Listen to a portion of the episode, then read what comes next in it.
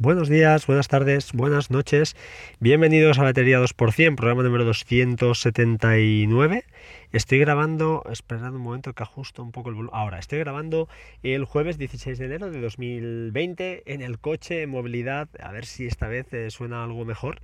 Y nada, simplemente, pues bueno, ya a ver si puedo retomar un poquito el ritmo de, en primer lugar, de grabaciones. No tengo mucho tiempo para, para, investigar. También, bueno, ya os contaré cómo avancé un poquito en el podcast 278, que si no habéis escuchado, os recomiendo encarecidamente que le, que le echéis una ojeada, aunque ya sé que es una hora y media de podcasting. Está separado en capítulos, así que, bueno, podéis ir quizás a las aplicaciones que, que, que comentamos, eh, pues ir al punto que os interesa.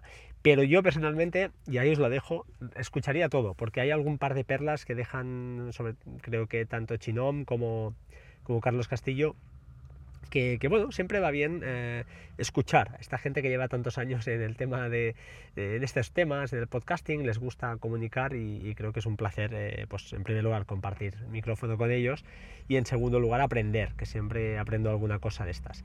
He comentado en un tweet, y eso es así, que eh, lo mejor, lo mejor de estos podcasts es, la, es lo que pasa detrás.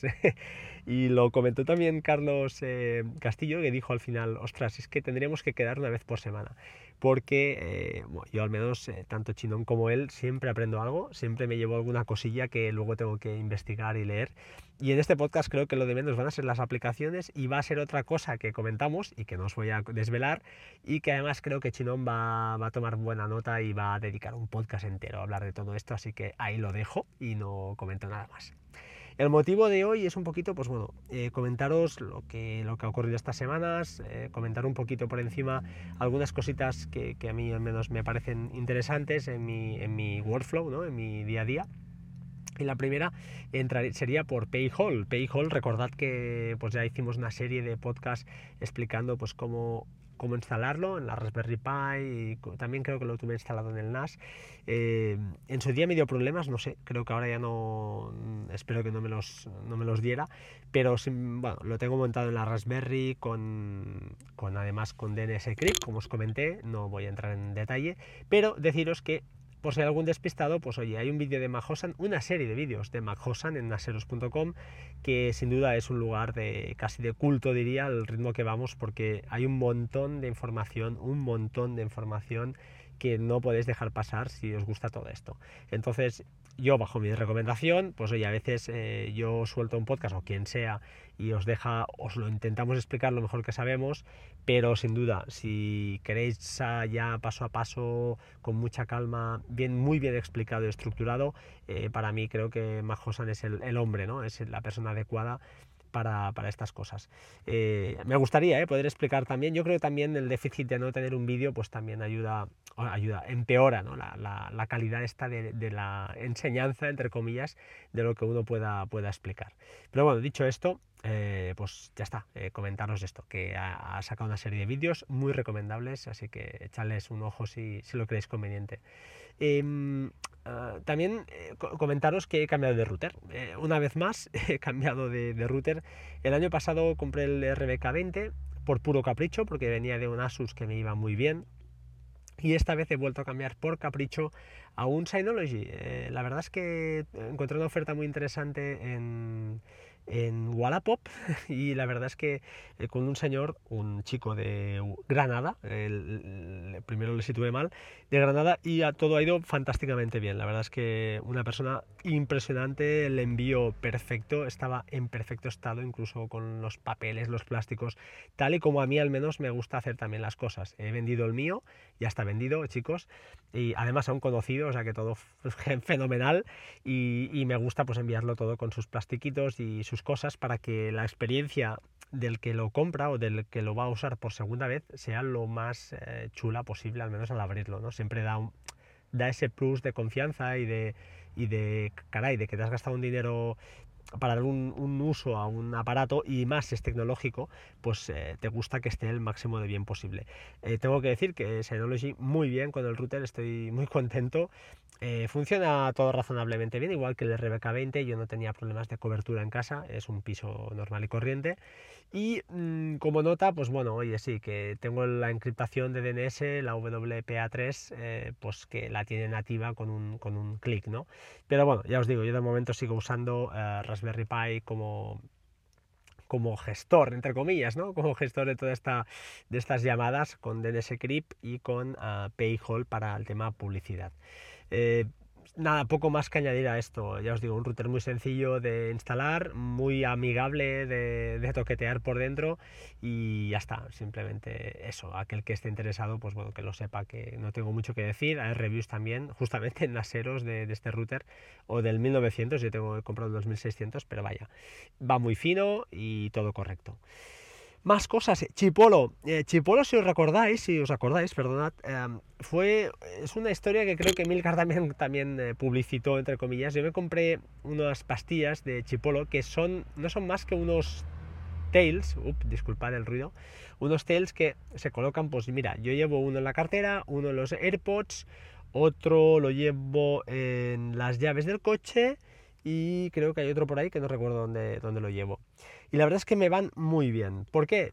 Porque, pues bueno, cuando los pierdes de vista, sobre todo los AirPods, los habría perdido ya un par de veces, eh, pues los puedes localizar de una manera más o menos decente. Si estás en cobertura, los ves enseguida y además les puedes hacer que emitan un pitido. Si estás fuera de cobertura, porque van por Bluetooth, ojo, eh, no llevan GPS, pues los puedes ver la última localización que, tienen.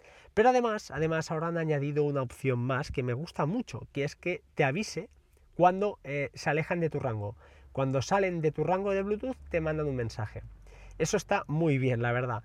Yo lo tengo aplicado a la cartera y, a los AirPods. Así eh, seguro que no me los dejo en ningún lado. La pega es eso, que a veces te vas y te los has dejado queriendo en casa y te salta la notificación. Bueno, no hay ningún problema, no le haces ni caso y ya está. Eh, ya os digo, Chipolo está muy bien. Os dejo enlace patrocinado, entre comillas. Cuando digo patrocinado, quiere decir que si vosotros compráis eh, alguno, pues a mí me dan, eh, creo que me regalan uno o algo así. No es dinero, no hay dinero de por medio. Y así que, bueno, lo dejo ahí el enlace y si alguien lo cree conveniente, pues que los compre y ya está. Y si no, pues tan amigos, ¿vale? lo dejo ahí como una opción más. También, también comentar que ah, rascando mi correo electrónico, el otro día recibí un correo que recibo de vez en cuando, y no sé si lo he comentado aquí, yo diría que sí, que es un correo de Google que se llama Google Inactive Account. Y es eh, un correo que me envía Google diciendo, oye, te recuerdo que tienes configurado en tu cuenta, ya os dejaré el enlace también en las notas del programa, tengo configurado una historia que es que si mi cuenta está inactiva durante creo que eran dos meses, significará que muy a mi pesar, pues yo estaré muerto, ¿vale? Entonces, si estoy muerto, envía toda la documentación de contraseñas, etcétera, etcétera, a mi señora esposa.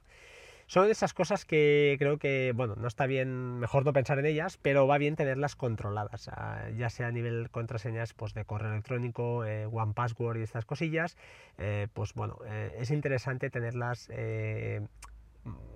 controladas porque estas cosas las acostumbramos nosotros a los que somos nos gusta toquetear y montar y, probar cosas. Montamos en infinidad de servicios infinidad de historias en casa y luego eh, el día que no estemos pues bueno el que se queda pobre eh, lo tiene lo tiene muy complicado para, para conseguir tener una vida normal que, a veces pues bueno cuesta no ya os digo yo más que nada se lo, lo tengo pues a nivel de, eso de que tuviera acceso a mis contraseñas mis, mis eh, correos que muchas veces los bancos etcétera etcétera lo tengo centralizado yo en mi persona y bueno mi mujer pues claro que sí es totalmente eh, partícipe de, debería ser más partícipe pero es totalmente partícipe y tiene todo el derecho del mundo a que a verlos, ¿no? Estas cosas. Así que bueno, ahí queda y, que lo sepáis, pues a alguien le interesa o está en una situación de estas que, puede ser eh, curioso cubrirse las espaldas para evitar que los que se quedan pues sufran más de lo que, de lo que ya sufrirán por, por desgracia si, si faltamos nosotros. Luego, otro apunte ya, y será un podcast más o menos corto. hay un, eh, en el router de Synology, no lo he comentado antes, hay una parte que te permite mm, gestionar lo que, llama, lo que llaman eh, Safe Access, en la aplicación de Safe Access, en seguridad. hay una opción que pone habilitar navegación segura de Google y te manda un link y no está mal, o sea, te creas, bueno, te explica cómo conseguir una API key para para, pues para meterla allí, Synology te pide la API key de Google para utilizarla y poder utilizar esta, esta característica de navegación segura. Y lo que hace básicamente Google aquí es que te proporciona una lista actualizada de eh, una lista negra que identifica pues eso, los, ah, los eh, recursos web no seguros a través de Internet. No está nada mal, la verdad es que, bueno, no sé qué deciros, es una, una capa más, ¿no? Por decirlo así, de, de, seguridad para la hora que navegamos en casa. Ya no pensando tanto en mí, sino pensando en los pequeños que poco a poco serán menos pequeños y irán probando cosas. Y de alguna manera, pues oye, me ha gustado, lo tengo configurado y no es nada difícil, ya os digo. Una vez eh, acostumbro, acostumbro no, aconsejo a todos que os deis una pasada por Google Console. Google Console, que es una, es una parte que tenemos todos en nuestras cuentas, cuentas de, no de Gmail, sino en nuestras, cuentas de Google, que te permite hacer muchas, muchas cosas, ¿vale? Ah, lo voy a dejar aquí, porque realmente hay un montón de cosas que yo ah, piloto muy poquito, yo controlo algunas, pero lo que es obtener mm, claves API para servicios gratuitos o casi 100% gratuitos de, Google, sí que es relativamente sencillo y vale la pena meterse ahí un poquito. Si os gusta, tampoco hace falta ni programar, simplemente usar servicios, eh, pues ya sean en atajos, se me está ocurriendo, en shortcuts, o en este caso, bueno, el router de Synology para, pues eso, explotar esta API ah, para mm, navegación más segura, si cabe, en nuestros eh, navegadores, ¿vale? Y finalmente, finalmente, un comentario, dos comentarios, dos comentarios, uno que me llegó por Twitter ayer, ah, que era al respecto de aplicaciones para controlar nuestra Raspberry Pi desde, desde iOS, ¿vale? Yo os voy a recomendar cuatro. ¿Las cuatro las tengo? Sí, realmente con una pasáis de sobra, pero yo soy un poco friki y la verdad es que me gustan algunas de estas. Una es ISH, eh, y la otra es Shelly. Estas dos son muy parecidas, son terminales puros y duros, se pueden configurar conexiones y pues eso, eh, es por SSH, eh, conectas a tu Raspberry Pi y ningún problema. Aconsejo también, aviso para navegantes, o al menos yo lo tengo así, no tengáis las Raspberries expuestas a Internet, a no ser que sea necesario. Sobre todo el puerto SSH, ¿vale? Aunque lo cambiéis. Eh, yo prefiero entrar por VPN y luego ya, oye, internamente conecto a mi Raspberry sin ningún problema. Eso es mi, consejo. Luego cada uno, pues oye, que lo haga como, como crea conveniente. Y luego hay un par de aplicaciones. Una se llama Raspberry Pi, tal cual, que es la que yo conocía y la estaba usando, y que es una interfaz mucho más gráfica, te pone la, la, temperatura de la Raspberry, la memoria y alguna cosita más, y luego también tiene, pues lógicamente, también el terminal, ¿no? Y finalmente, una que es muy parecida que me ha recomendado un usuario, David Olimar, un, viejo conocido ya, diría, porque hemos hablado bastantes veces, y que, bueno, desde aquí David, arroba David Olimar, perdón, no se llama David Olimar, se llama, tiene otro nombre, se llama David, pero en Twitter es arroba David Olimar, ¿de acuerdo? Lo voy a dejar así porque, por, bueno, más que nada porque no tengo por qué decir su nombre y apellido en Twitter, porque igual, ay, perdón, en, este podcast, porque no tengo su permiso. Eh, la aplicación se llama PI Helper, PI Helper, y la verdad, por un euro con 0,8, que además la puedes descargar gratis en principio y luego para quitar la publicidad, pues es, ya os digo, un euro, está bastante bien. Le di una ojeada ayer y no dude en pagarle el euro al, desarrollador porque está bastante bien. No sincroniza entre dispositivos, es decir, si tienes la cuenta, la aplicación en, en, tu en tu iPad no sincroniza con lo que tienen las conexiones creadas en tu teléfono, pero eh, gráficamente está muy bien, también tiene terminal e incluso tiene un SSFTP, con lo cual, ah, perdón, un SFTP, con lo que te permite pues, conectar directamente en remoto y bajarte algún fichero que quieras en algún momento dado o subir. Eh, no lo he probado, os digo, así muy a fondo, lo he probado en diagonal, que diríamos, la he leído en diagonal y está muy bien. Así que, bueno, ahí tenéis cuatro opciones que os dejaré también en las listas del programa para aquellos que, pues bueno, queráis eh, tener una, opción más gráfica de, de todo esto. Ah, antes de finalizar, 14 minutos, voy a acabar ya. Comentar Minas. Minas eh, se queda en casa de momento. Ah, bueno, hubo unos días así un poco de, movimiento en casa, parecía que se iba, que lo querían echar de, casa. Pero entonces he conseguido dos cosas. La primera, hice una prueba, primero lo metí en un, en un, ya os lo diré, en un armario que tenemos debajo de la tele y el invento fue muy malo, muy malo porque lógicamente ya me lo esperaba, por eso lo tuve solo unas horas, eh, la temperatura de los discos empezó a subir peligrosamente, se pusieron incluso a 50 grados, lo cual no es eh, muy recomendable, cuando la temperatura de trabajo pues es 37, 33 grados de temperatura, no pasan de ahí normalmente. Entonces lo que he hecho es esconderlo un poquito más, he dejado, he llegado a un arreglo con, con, mi CEO de casa y la verdad es que estamos muy contentos. Y además, además, le he puesto, eh, pues bueno, un truquillo que alguien lanzó en Twitter, creo que fue al señor Decar eh, o alguien y está explicado en la web de Marius Hostings, una web que nos descubrió también creo el bueno de Decar a, muchos y que está dedicada a, a, Synology completamente, así que echadle un ojo si queréis, también os, la dejaré, ya os la dejé en, las notas del programa una vez, os la voy a, las voy a volver a dejar. Y ahí explican pues cómo con unas medias de señora puedes hacer al menos que tu Synology no coja tanto polvo por la parte delantera, no se os ocurra taparlo por la parte trasera, porque hay los ventiladores y el calor tiene que salir por algún lado, ¿vale? O si ponéis algo pues que sea muy, muy, eh, bueno, no sé hasta qué punto es recomendable. Yo no lo haría, o al menos no lo he hecho para evitar pues eh, sobrecalentamientos innecesarios o funcionamientos eh, innecesarios a esos ventiladores. Creo que para hacer una reentradita no ha estado nada mal. Eh, espero que de verdad que os gusten estos podcasts de, apps que, hacemos. Para mí es un placer, vuelvo a repetir, grabar con, con estas personas es, es, un lujo y aunque tenemos a veces discrepancias brutales en otros temas, eh, pues es lo bonito es que las diferencias a veces eh, hacen que, pues eso, que te unan más, ¿no? Porque, porque tienes intereses comunes y lo que no sabe uno lo sabe el otro y bueno, siempre es, es chulo eh, poder eh, pues disfrutar, disfrutar más de una hora y media, casi dos horas estuvimos hablando eh, entre bambalinas estos dos compañeros y, yo, diría amigos ya casi, y fue, estuvo muy bien.